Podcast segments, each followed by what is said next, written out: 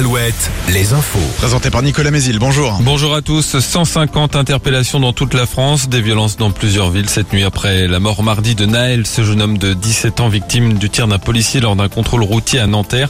Des échauffourées ont éclaté dans la nuit en région parisienne, à Lille, Lyon, Dijon, mais aussi à Laval. Plusieurs centaines de personnes ont défilé à Nantes. Une manifestation est prévue demain soir à Angers à l'appel du mouvement national des lycéens. Autre rassemblement hier à Angers, entre 200 et 250 personnes ont manifesté sur la place du ralliement au soutien au soulèvement de la terre.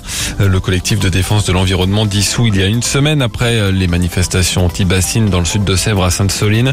Un autre rassemblement est annoncé dimanche à Saint-Sylvain d'Anjou. Quatre suspects placés en garde à vue à Angers dans l'enquête sur euh, le corps calciné d'un sans domicile fixe retrouvé dans un container le 10 avril dernier. Selon le courrier de l'Ouest, parmi les personnes interpellées figurerait un couple qui hébergeait le jeune homme de 20 ans. La victime aurait commis des actes sexuels à l'encontre de la femme du couple et de son petit frère. Et c'est en réponse que le grand frère s'en serait pris au jeune homme. Les suspects pourraient être déférés aujourd'hui devant le procureur d'Angers. Les urgences de l'hôpital de Luçon rouvrent ce matin à 8h30 après une nuit de fermeture. Même chose au Sable d'Olonne. Les deux établissements souffrent du manque de soignants et des difficultés à recruter des remplaçants depuis le plafonnement de la rémunération de leur garde. Au chapitre emploi, Longchamp recrute. L'entreprise spécialisée dans la maroquinerie de luxe enregistre une forte hausse de ses commandes depuis la fin du confinement. Une augmentation des ventes qui s'accompagne de plusieurs dizaines de départs à la retraite.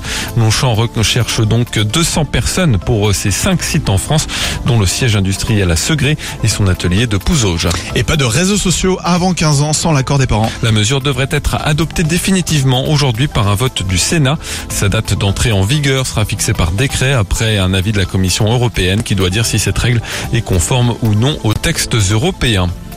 Angesco évoluera bel et bien en Ligue 2 la saison prochaine. La direction nationale du contrôle de gestion, le gendarme financier de la Ligue de foot, a donné son feu vert hier après examen du budget de la saison prochaine et des comptes du club. La Ligue qui doit dévoiler cet après-midi les calendriers de Ligue 1 et de Ligue 2 pour la prochaine saison. La météo du soleil avec toutefois le passage d'un peu de pluie en cours de matinée sur le Maine-et-Loire. Les nuages qui resteront un peu plus nombreux dans l'après-midi. Les maxi en baisse 24 à 27 degrés. Très bonne matinée à tous. Alouette, toujours plus Plus. de plaisir. Et oui, cette semaine, Alouette vous invite à découvrir les plaisirs de la plancha avec une plancha de